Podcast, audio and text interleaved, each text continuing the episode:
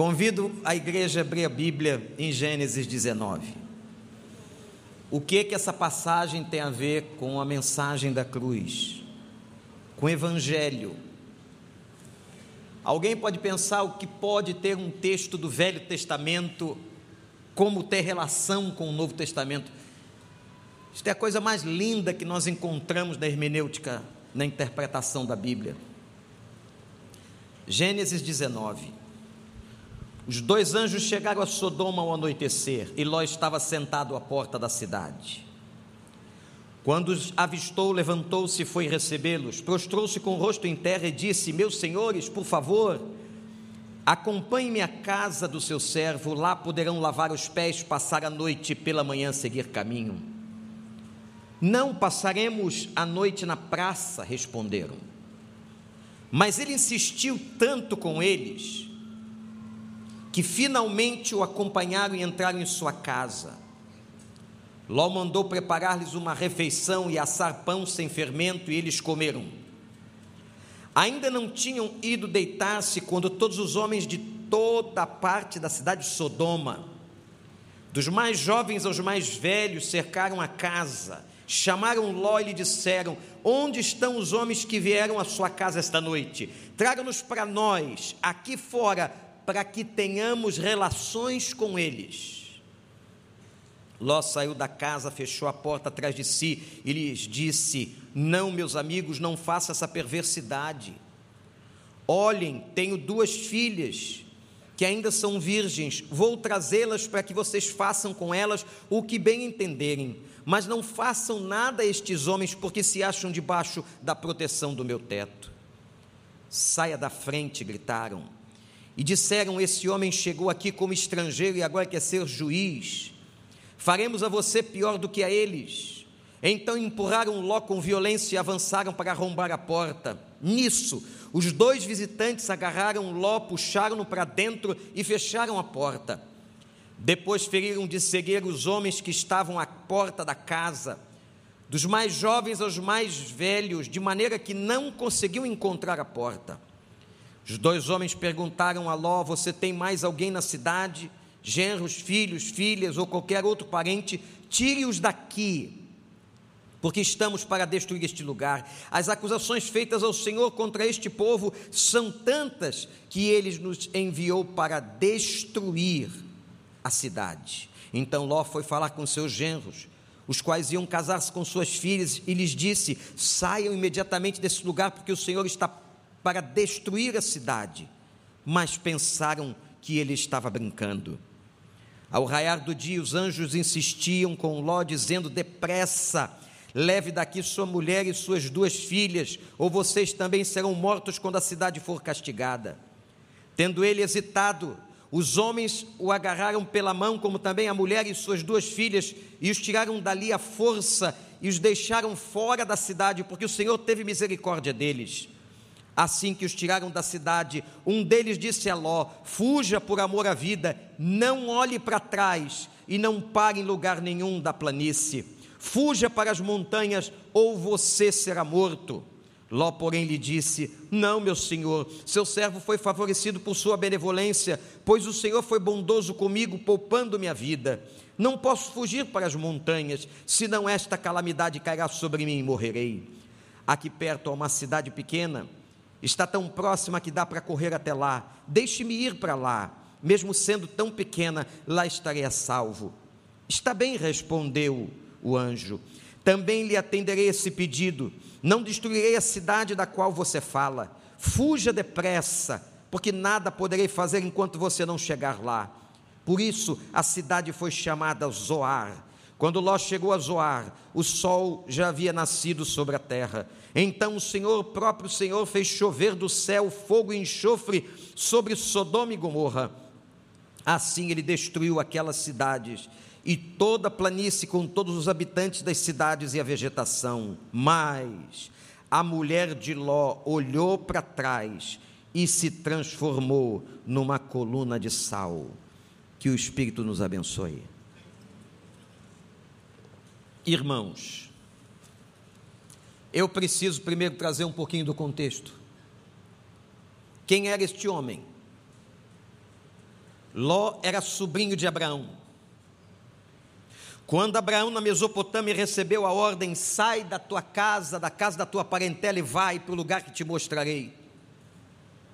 A Bíblia conta que Abraão pegou a sua família, aquilo que tinha, e com ele foi também Ló, seu sobrinho. Aquela altura Abraão estava com 75 anos. Quando chegaram num determinado lugar, se estabeleceram e ali prosperaram. Abraão era abençoado, Ló era abençoado. Abraão teve prosperidade financeira, Ló teve prosperidade financeira. Os rebanhos de Abraão cresciam, os rebanhos de Ló cresciam. Ao ponto dos pastores do rebanho de Abraão, dos rebanhos de Abraão, brigarem com os pastores dos rebanhos de Ló. Vejam isso, quando Abraão percebeu que havia conflito com seu parente, ele chama Ló e diz assim: não pode quebrar nossa unidade. Olha que interessante a visão do homem espiritual. Nós não temos como ficar no mesmo espaço com os nossos rebanhos. Vamos fazer o seguinte: escolhe um lugar para você ir. E para onde você for, Ló, eu vou para o lugar oposto. Você se estabelece lá e eu me estabeleço em outro lugar. Ló, atenção, olhou e viu uma planície verde no Vale do Jordão, era no sul, lugar de grandes palmeiras, lugar lindíssimo, e disse: Eu vou para lá. Deixa eu fazer um parêntese aqui, eu não vou pregar sobre isso, mas sou tentado a fazer esta observação. Nem sempre o lugar que parece melhor, a coisa que parece mais bonita, é aquilo que Deus quer para a sua vida. Presta atenção. Naquele momento, então, Ló foi para aquela região.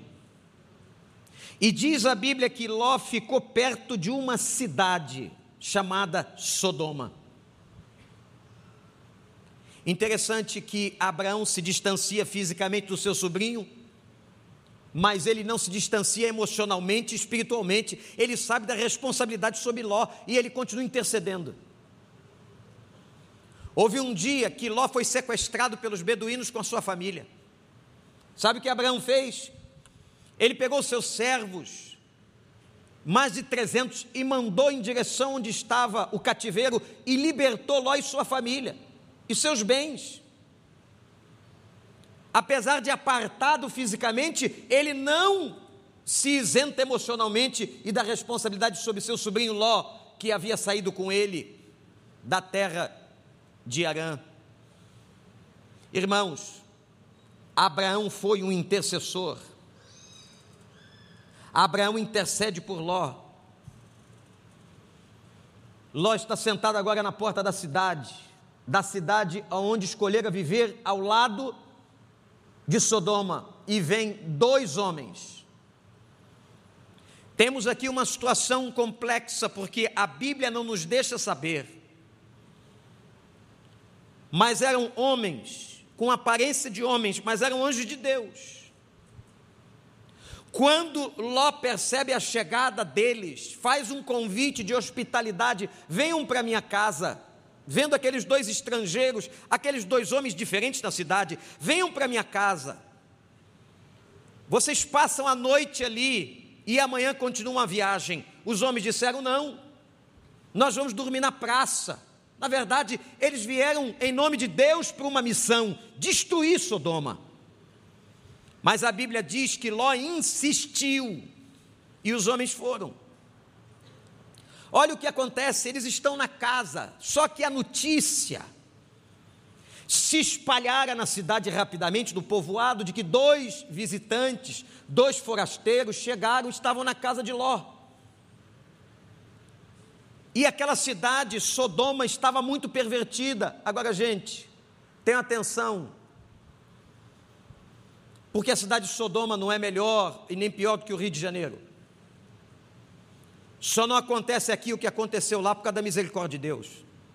Só não acontece em São Paulo o que aconteceu em Sodoma pela misericórdia de Deus. Só não acontece em Nova York o que aconteceu em Sodoma por causa da misericórdia de Deus. Só não acontece em Tóquio por causa da misericórdia de Deus. Nós só estamos aqui por causa da misericórdia de Deus. Nós somos tão pervertidos e perversos como povo, como aquele povo. Mas Deus em tudo tinha um propósito.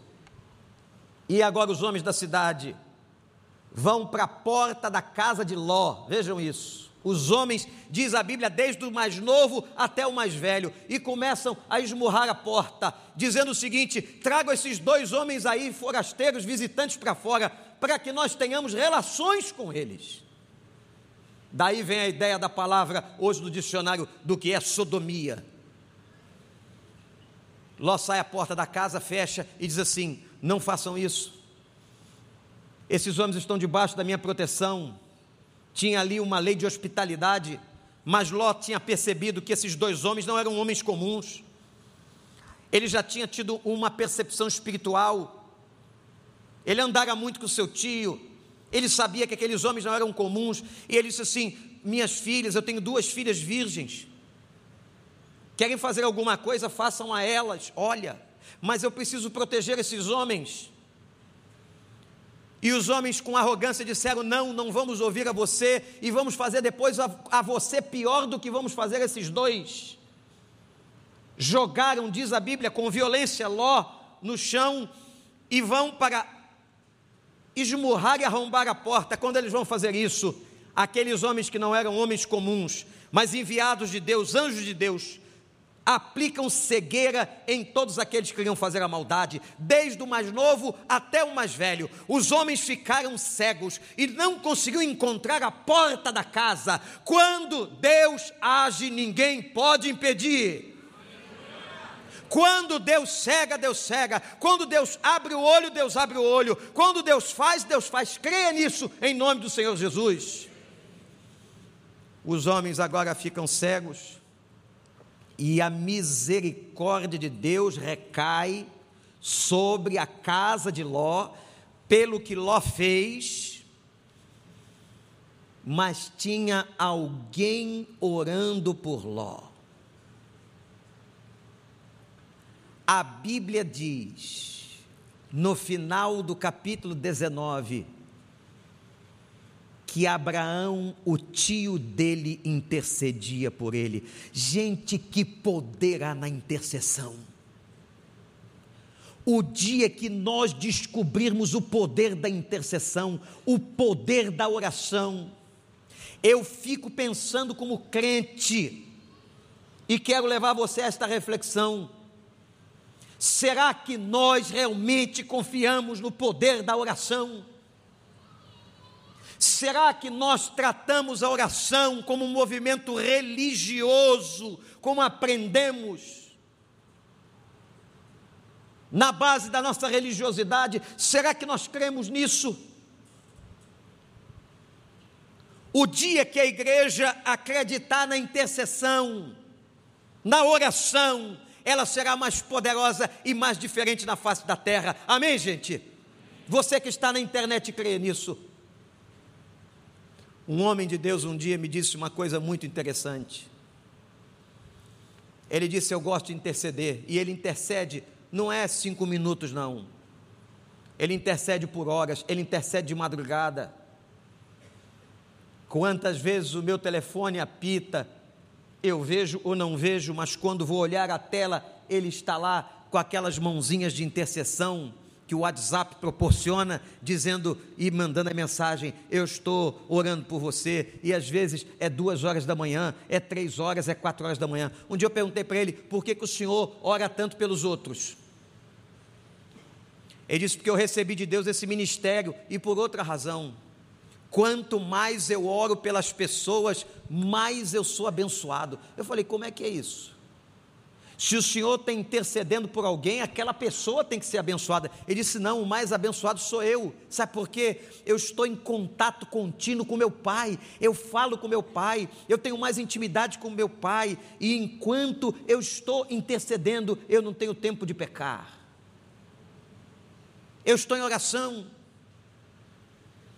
Que o Senhor desperte em cada um de nós, igreja, meus irmãos, você que está na internet ou aqui, esse desejo, esse ministério, quer comprar um caderno de oração, compre, quer botar nas notas do telefone, do iPad, coloque, mas que nós possamos aprender a sair do egoísmo só da nossa vida, de orarmos só pelos nossos problemas e que nós aprendamos a ser intercessores.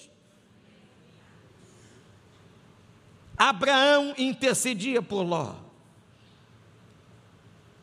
Eu quero agora, depois dessa breve introdução, que você marque três pontos importantes. Primeiro, primeiro, Deus está dando a Ló uma palavra de salvação, uma oportunidade ao novo. Irmãos, quando eu olho esta mensagem, que Deus, como diz o capítulo 19, arrasou as cidades da planície do Jordão e livra a Ló por causa da intercessão de seu tio. Esse é o movimento do cristianismo. Esse é o movimento daqueles que nasceram da cruz. Esse foi o movimento de Deus quando tirou Abraão de Ur da Mesopotâmia e trouxe para uma terra que ele não sabia onde. Esse foi o movimento na vida de Josué, este foi o movimento na vida de Davi, este foi o movimento na vida de Pedro, este foi o movimento na vida de Paulo, mover de um lugar para o outro. A vida cristã é um dinamismo de movimento. E aí eu me lembro de Paulo escrevendo aos Coríntios, num texto especialíssimo que marca a minha vida, 2 Coríntios 5,17. Anote isso. Aquele que está em Cristo, nova criatura é, nova. As coisas velhas já passaram e tudo se faz novo. Louvado seja o Senhor. Você é capaz de repetir sem cola esse texto comigo? Então vamos lá. Aquele que está em Cristo, as coisas velhas e tudo Deus tem um novo para você hoje de manhã. Eu não sei qual é a palavra, eu não sei onde você está, eu não sei a posição que você se encontra. Eu não estou falando de mudar de sua casa, de mudar de endereço, não é isso que eu estou falando. Eu estou dizendo que Deus tem um movimento de vida para você, e quando Deus tem um movimento de vida para nós, Ele quer nos levar para o andar de cima para um lugar mais elevado para uma plataforma superior. Deus queria mover a vida de Ló. Deus queria dar oportunidade a Ló e a sua casa. Eu me lembro em 2009, quando o pastor Roberto lá esteve em nossa igreja fazendo treinamento de células várias vezes. E ele dizia uma coisa interessante, gente: igreja é movimento. Ele fazia um trocadilho de palavras e dizia assim: igreja é movimento, igreja não é monumento. Não adianta ter grandes catedrais. A igreja é um corpo vivo de Cristo. Ela se movimenta e a igreja é movimento. A vida cristã, gente, é movimento. O Senhor está sempre nos movimentando, está sempre dizendo para nós: deixa o que ficou para trás, o lugar que você está vai se tornar velho e eu vou te levar para um lugar novo, que nós possamos aprender isso em nome de Jesus. E eu digo a você que está em casa ou aqui: o Senhor tem um novo para a sua vida. Você acredita nisso? O Senhor tem um novo para a sua vida. Glorifique a Ele pela fé por isso. O Senhor tem um novo para a sua vida. E esse lugar velho, aonde estamos habituados, aonde talvez trazemos tantos ressentimentos, mágoas, ódios ou tantas coisas, o Senhor quer mover você. E quando Deus faz isso, Deus faz com poder e graça. Louvado seja o nome dele. A primeira coisa que eu quero que você guarde no seu coração Deus tem novo para você. Assim como moveu a vida de Ló. E o mover de Deus, nessa hora, pode ser fruto de intercessão. Eu não sei, você não sabe. Mas às vezes tem gente orando pela gente que nós nem sabemos. Não é verdade? Quantas vezes você já passou por uma pessoa sem saber, gente de Deus, que disse para você: eu tenho orado por você. Abraão orava por Ló. E o que Deus fez na vida de Ló é fruto de intercessão. Eu louvo a Deus pelos intercessores da sua vida e quero dizer a você eu não sei se são um, dois ou três ou quantos são, mas tem gente séria que Deus levanta para orar por você, de madrugada, de manhã, de tarde, de noite. Louve a Deus, até por nomes que você não conhece. Mas, Pastor Joel, tem gente intercedendo por nós. Quando eu vi, vejo a sua lista de oração, eu vejo lá os nomes, eu não tenho capacidade cognitiva de memória para gravar todos os nomes que estão ali. E chega um monte de nome na secretaria da igreja, e chega na lista de oração. A gente lembra de um, de dois, de três, mas não lembra dos dez, dos vinte. E aí a gente pode dizer: Senhor, o Senhor conhece cada nome, o Senhor conhece cada história. Eu faço intercessão por essa pessoa. Eu posso não saber o nome dela, mas o Senhor sabe o problema, o Senhor sabe a crise, o Senhor sabe o que ela tem passado, e aquela intercessão vai mover o coração de Deus. Deixa eu dizer uma coisa para você: Deus não precisa da sua oração para fazer nada, é você que precisa orar a Deus e ver o quanto Ele é poderoso, o quanto Deus escuta, o quanto Deus faz, o quanto Deus é capaz. Deus se move em nós e por nós para mostrar para cada um que Ele tem poder, portanto, ore, interceda em nome do Senhor dos Exércitos. Aleluia. Deus queria mover. E pode ter gente hoje orando para você se mover. Sai desse lugar. Sai desse lugar. Eu não sei que lugar que é. Mas Deus tem um novo para você. Vocês acreditam nisso, irmãos? Você que está na internet, você acredita nisso? Deus tem um novo para você, mas tem que haver movimento. Tem que haver movimento. Eu tenho que crer nesse novo de Deus, eu tenho que confiar no Senhor. Segunda coisa importante. Ló teve muita dificuldade de obedecer a Deus. Mas esse Ló é terrível. Não fica com essa empáfia espiritual, não, que nós somos iguais a ele.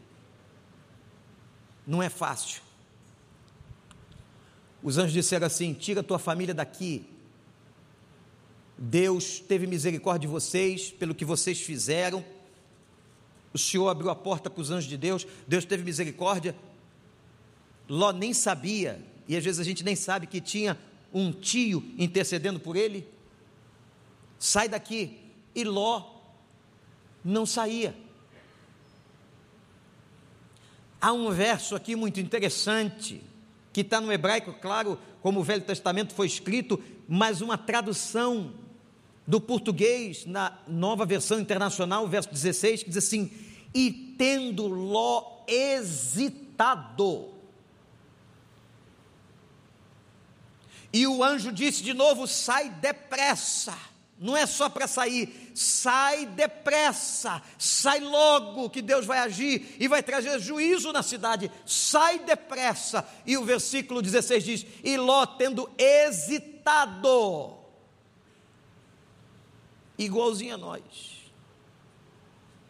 Deus está mandando a gente mover e a gente teima, a gente insiste, somos incrédulos ele recebeu os homens de Deus dentro da casa dele, ele viu. Ele viu quando aquela turba queria invadir a sua casa para matar os homens, ele viu que os homens foram cegos pelo poder daqueles anjos, ele viu, às vezes, nem quando a gente vê, a gente crê. Nem quando a gente vê, poder, milagre, palavra, graça. Jesus um dia disse para Tomé, isso é um exemplo para todos nós: Tomé, Tomé, coloca a mão aqui. Você não está duvidando, Tomé? Você não queria ver se era eu mesmo? Você está me vendo. Eu ressuscitei na mesma aparência para que vocês me reconhecessem. O Pai fez isso, mas você ainda vendo não crê, Tomé.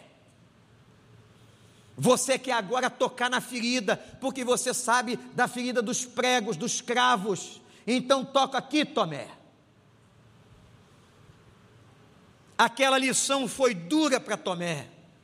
E é uma lição para todos nós. E Tomé foi e tocou. Quando ele acaba de tocar, Jesus diz uma coisa muito importante no cristianismo: Tomé, Tomé, bem-aventurado, feliz é aquela pessoa que não vê ou que não viu, mas creu. Isso é fé. A fé é a certeza, é o firme fundamento das coisas que não vemos. A Bíblia diz: se você vê, não tem esperança. A esperança se estabelece exatamente naquilo que eu não vejo. A fé é convicção de algo que eu não vejo. Sai, Ló. Você já viu, mas você hesita, você luta, você não quer sair do lugar que eu te mandei sair. Eu te mandei sair e Ló hesitava. Aí acontece um negócio aqui muito interessante que certamente é por causa daquele tio que ficava orando, esse tio que fica orando. Tem gente que você faz, faz, faz, e, e o cara não para de orar por você. Diz a Bíblia, olha para mim, que aí os anjos pegaram Ló pela mão pegaram as duas filhas, porque os genros não queriam ir. Quando Ló fala com os genros, eles debocham, eles não creem. Então o anjo pega as duas meninas pela mão, a mulher de Ló pela mão, está na Bíblia, e ele sai rebocando. E eu fiquei pensando o que está acontecendo aqui. Que naquele momento, por causa da oração de Abraão, Ló estava duro, Ló estava firme, Ló estava hesitante, precisou da força de Deus. E aí eu me lembrei, você que é pai, vai dizer que você nunca rebocou teu filho. Ele está no parquinho do shopping, ele não quer ir embora. Ele está no recriança brincando com as crianças, ele não quer ir embora. Ele está na sorveteria, ele não quer ir embora. Ele está lá no mercado, na área de balas do mercado, ele não quer ir embora. Ele está na praia, ele não quer ir embora. Aí o que, que você faz? Olha para mim. Aí você faz o seguinte: você pega a mãozinha dele, segura, com amor.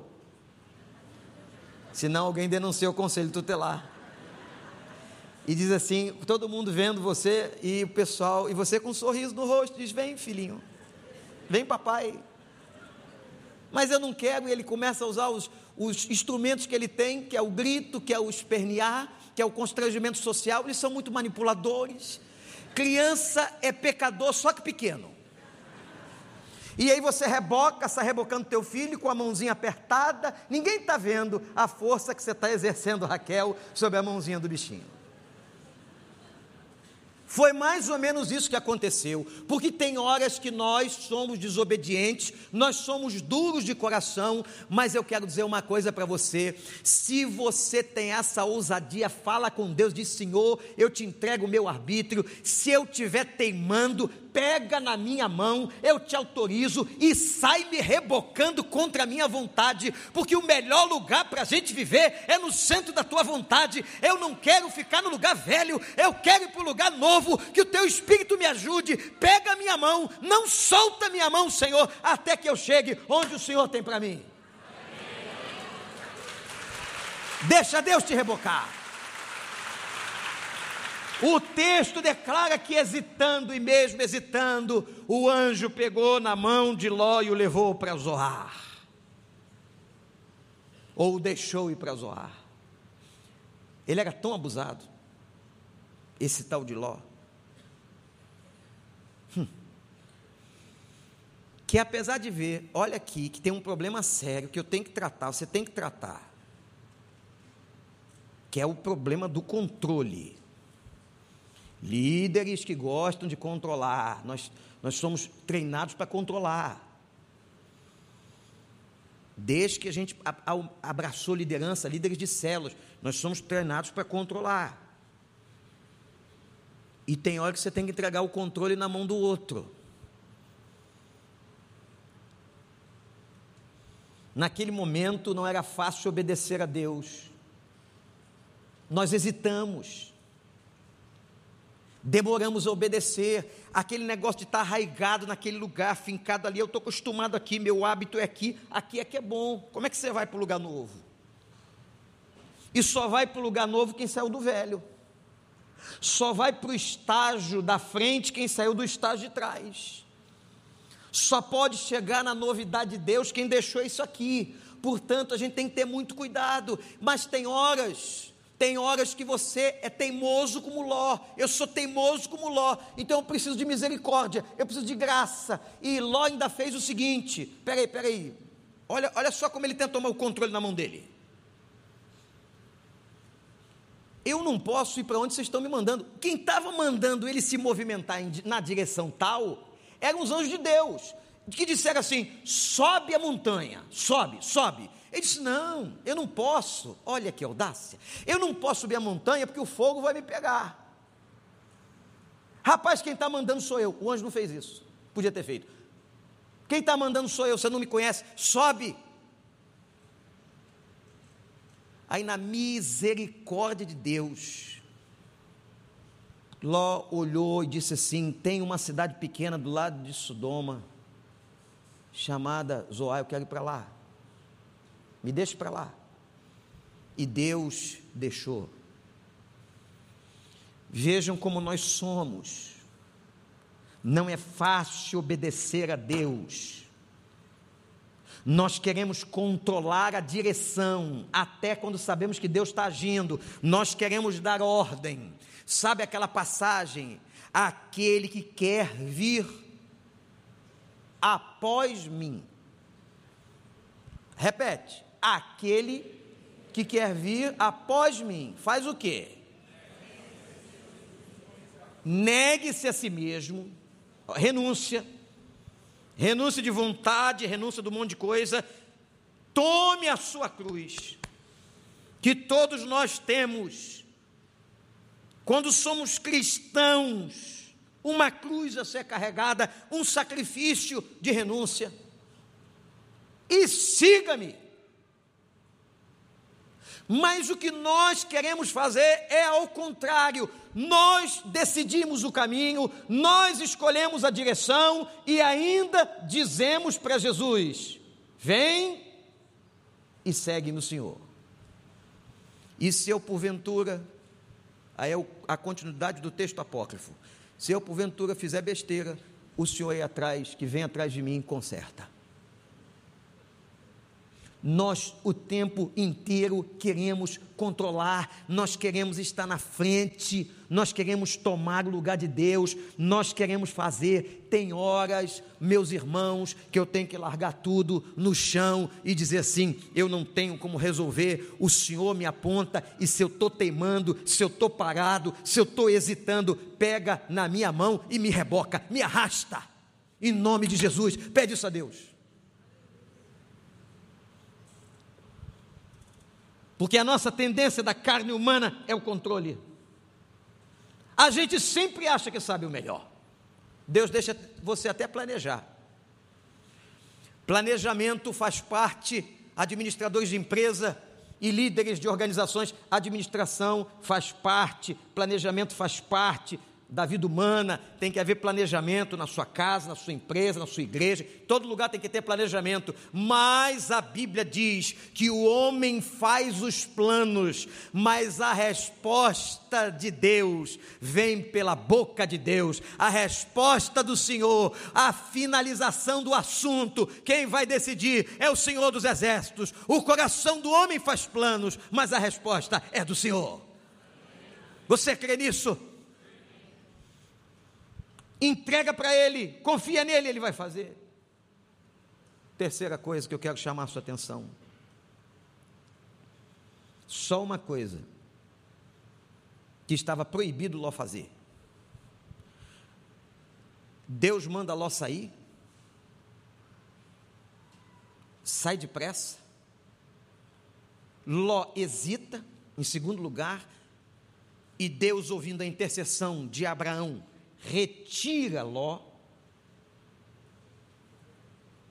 porque tinha um projeto para ele Tem horas que Deus faz coisas que nós não entendemos na lógica bíblica. A gente acha que sabe tudo de lógica bíblica, de teologia, e não sabe nada.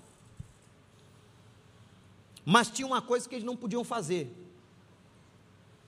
Porque estava saindo Ló, a esposa e os dois, as duas filhas. Porque os genros, vocês não podem olhar para trás. E diz assim o Senhor: não olhem para trás e não parem. Repete comigo: não olhe para trás e não pare. De novo, não olhe para trás e não pare. De novo. Não, você tem que fazer um pouquinho mais rápido a segunda parte. Como se estivesse andando. Não olhe para trás e não pare. Não olhe para trás? Não pode. Foi ordem de Deus. Foi ação de Deus. E agora você vai ter uma surpresa, porque os homens aqui da internet estão dizendo assim: estou fora. A culpa agora é da mulher. Tenho nada com isso.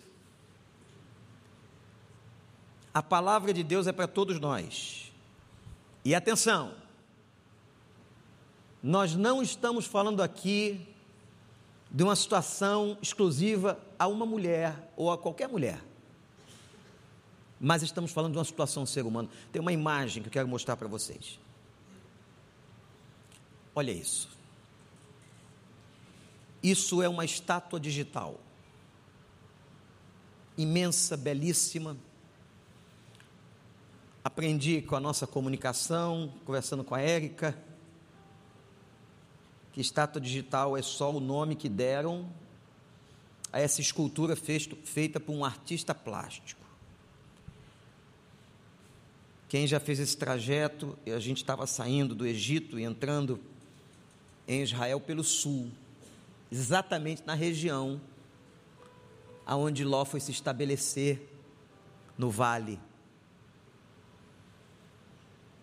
Quando eu me deparei com isso aqui, ó, perto da cidade de Ilate, uma linda cidade balneária de Israel, no sul, e nós nos deparamos com essa escultura linda, linda, linda, mas é muito triste. Porque o artista plástico está simbolizando a mulher de Ló. Só que essa estátua aqui pode ser o seu nome, Marcelo, João, Pedro, qualquer nome. E quando ela olha para trás, ela vira uma estátua de sal. Aí você tem na internet, nos comentários da Bíblia, centenas de pessoas questionando por que, que ela vira uma estátua de sal.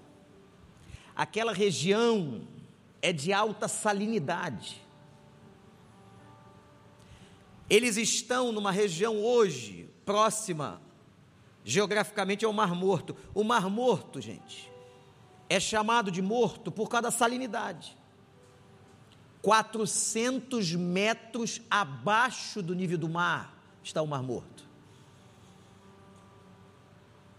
Enquanto o nosso Atlântico aqui tem 300 mililitros de sais minerais e sal na água. E se você pegar água ali do mar e colocar na boca, você vai sentir o sal. O Mar Morto tem 700 mililitros em um litro de água. É tanta salinidade que um corpo é capaz de boiar. Vocês já viram isso nas revistas? Aquela região tem esculturas naturais, quer dizer, Deus fez e tem montanhas só de sal.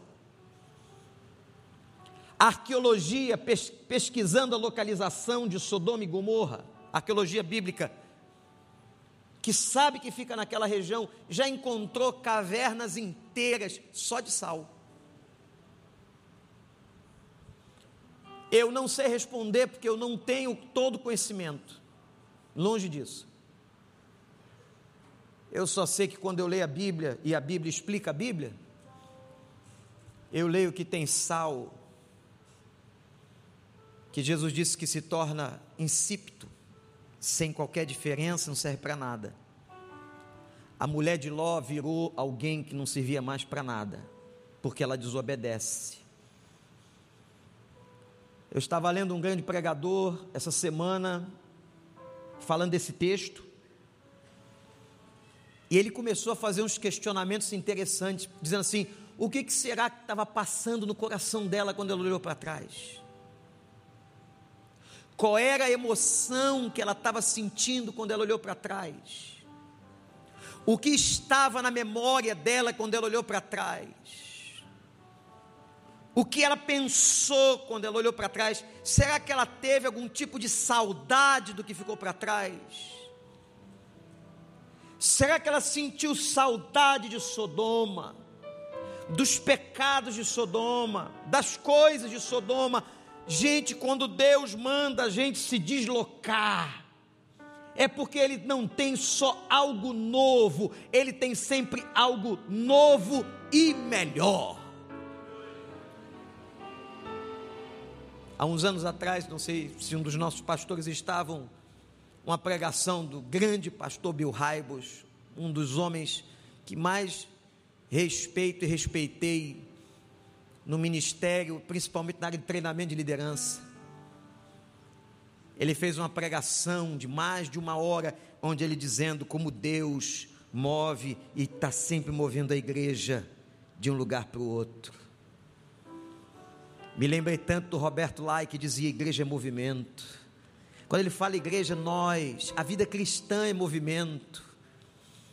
Apocalipse vai dizer para nós e mostrar para nós: eis que eu faço nova todas as coisas. Deus faz sempre algo novo. O amanhecer de um novo dia é algo novo. O mês novo que surge é algo novo. O ano novo que chega é algo novo. É Deus marcando na história sempre a oportunidade do novo. Aleluia.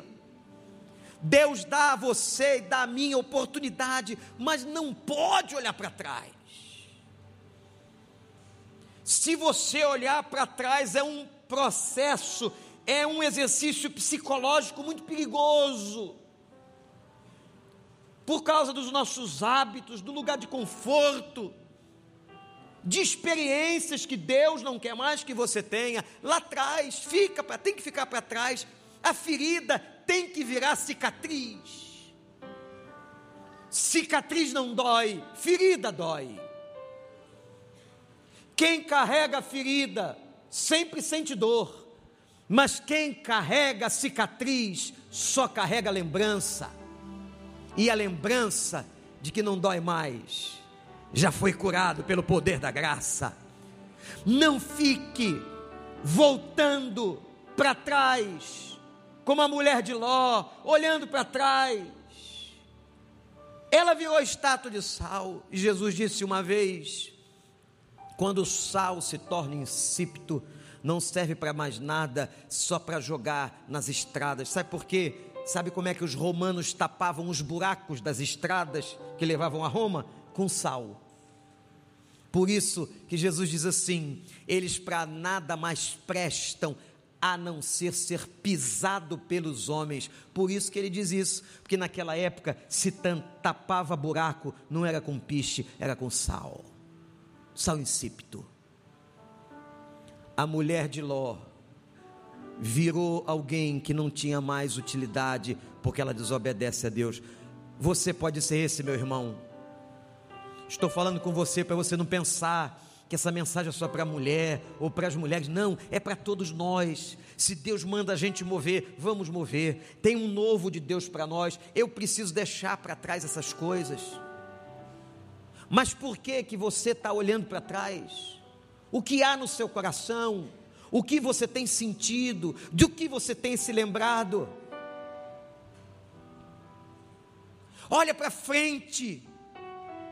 Quando Paulo escreve aos Filipenses, agora não mais aos Coríntios que eu citei há pouco, ele diz assim: Deixando as coisas que ficam para trás, eu prossigo para o alvo, para aquelas que estão adiante de mim, pelo prêmio da soberana vocação de Deus em Cristo Jesus. Tem um prêmio na frente, tem um alvo na frente, e é sempre olhando para Cristo. Eu vou te dizer uma coisa, irmão: se você olhar para o irmãozinho da igreja, para o pecador, para o pastor tal, para o cantor tal, para não sei quem, você vai se desviar. Olhos fitos, diz Paulo, em Jesus, em Jesus, o autor e consumador da minha fé. Olhos olhos em Jesus, olha para Jesus, o alvo é Jesus, o lugar é Jesus e vai caminhando. Eu vou, eu não olho para a direita, eu não olho para a esquerda, eu vou olhar para frente, eu vou olhar para Ele, eu vou olhar para Ele. Se você olhar para Ele, você vai chegar. Se você olhar para Ele, você vai ter vitória. Agora, se você olhar para mim ou para qualquer humano, você vai ter medo. Deixa eu dizer outra coisa para você. Deixa eu dizer outra coisa para você. Não tenha medo do novo. Tudo que é novo te, traz medo para a gente. A gente não sabe. É novo. Conversa aqui com a irmã Dalila, que chegou com o pastor Gustavo, seu marido, se ela não ficou com medo de vir para cá. Ela não morava aqui, ela era de outra região. Esse lugar aqui é diferente. É gente diferente é subcultura diferente, todo, todo lugar tem a sua subcultura. Dá medo. Não dá medo, Fernando, de trocar de trabalho? Não dá medo de trocar de trabalho? Não dá medo de mudar de casa? Não dá medo? Dá medo. O novo traz medo. Mas o que a gente não pode é ficar olhando para lá. Ah, essa estátua impactou tanto. Quando eu vi isso, irmãos, há uns anos atrás, eu fiquei tão impactado com essa imagem. É uma estátua belíssima, enorme, de um grande escultor, olhem para isso, ela virou estátua de sal, ela não servia para mais nada. E Ló seguiu com suas duas filhas. Eu não vou aqui continuar a história, porque a vida de Ló merece uma conferência. A vida de Ló merece uma conferência. E vocês vão ler depois o que aconteceu com as filhas, o que vem depois, o, os Amonitas, os Moabitas. Aí depois vocês vão estudar a Bíblia. Mas, gente, o novo de Deus está se apresentando agora. Essa palavra que o pastor está trazendo a vocês, Deus colocou no meu coração. Eu não sei o que é, eu não sei o novo que Ele está te apresentando, eu não sei onde é, eu não sei como é. Eu só tenho que dizer o seguinte: Deus está mandando você mover, move. Não olha para trás, não olha para trás, não pare no meio do caminho. Vá em frente, vá em frente e o Senhor vai te revelar passo a passo da sua vontade. E a vontade dele é boa, é agradável, é perfeita. Quantas vezes, quantas vezes, Deus mandou a gente mover e a gente ficou como Ló hesitando, sendo tentado a permanecer no mesmo lugar. A gente tem muita ilusão de que aquilo que foi bom é o melhor. Não, o novo de Deus sempre tem melhor. O novo de Deus sempre tem melhor.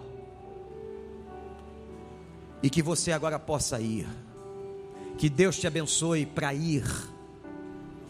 Que Deus te dê forças para você deixar aquele lugar. E que você possa buscar o novo de Deus. Se Deus mandar você subir a montanha, sobe a montanha. Questiona não. Ele vai te mostrar o lugar da tua habitação, o lugar da tua vida. Sai dessas doenças emocionais, físicas, deste hábito, sai deste lugar e deixa ele levar você para o lado de cá. Nós vamos fazer isso agora. Nós vamos fazer isso agora. Eu queria convidar você junto comigo a pedir a Deus que nos dê forças para a gente ter o movimento que Deus quer. Todos nós temos vontade de parar, de desistir, Pastor Rogério, de não prosseguir, todos nós. Mas vale a pena. Se tu tá sem força, ó, tá sem força, bota sua mãozinha assim de Senhor me reboca. Sai me arrastando. Como eu fiz com os meus filhos que tinham que sair. Me ajuda aí, pai. Me ajuda. Nós vamos cantar um cântico que tem tudo a ver na sua poesia, na sua letra, com o que foi pregado. E eu queria levantar um clamor aqui hoje de manhã. Eu queria levantar um clamor pedindo a Deus, pelas pessoas, você que está na internet pode fazer isso também, que Deus tem chamado para o novo e tem como Ló hesitado. Você não vai ter constrangimento nenhum.